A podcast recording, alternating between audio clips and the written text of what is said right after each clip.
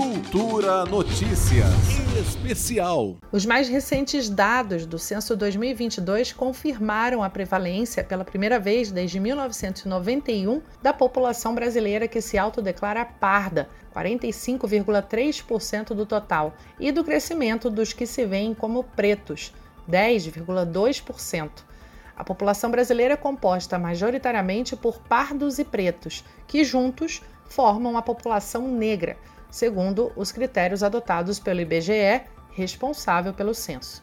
Conforme os dados do censo 2022, cerca de 92 milhões de pessoas se declararam pardas, o equivalente a 45,3% da população do país. A população branca, 88 milhões. Pouco mais de 20 milhões se declararam pretas, enquanto 1,7 milhões se declararam indígenas e 850 mil amarelas.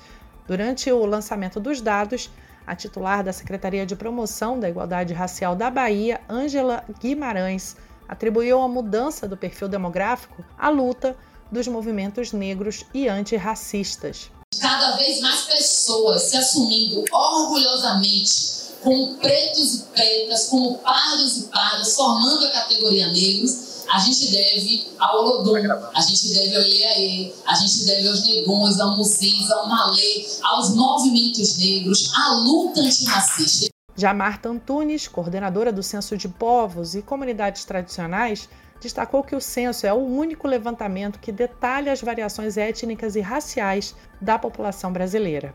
É, são dados importantíssimos, porque o censo demográfico é a única pesquisa que nos dá capacidade de informação da população preta, da população amarela e da população indígena com precisão, porque é um questionário censitário e de universo, diferente das nossas pesquisas amostrais.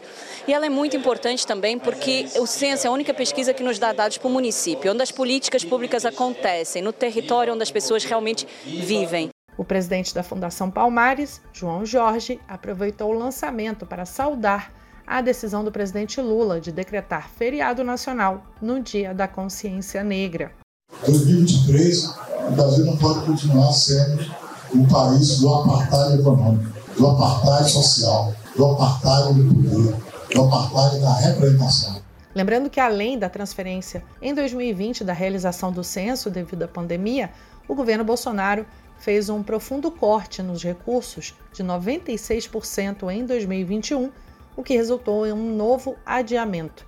Em maio daquele ano, o Supremo Tribunal Federal determinou a realização da pesquisa em 2022. Juliana Medeiros para a Cultura FM. Cultura Notícias Especial.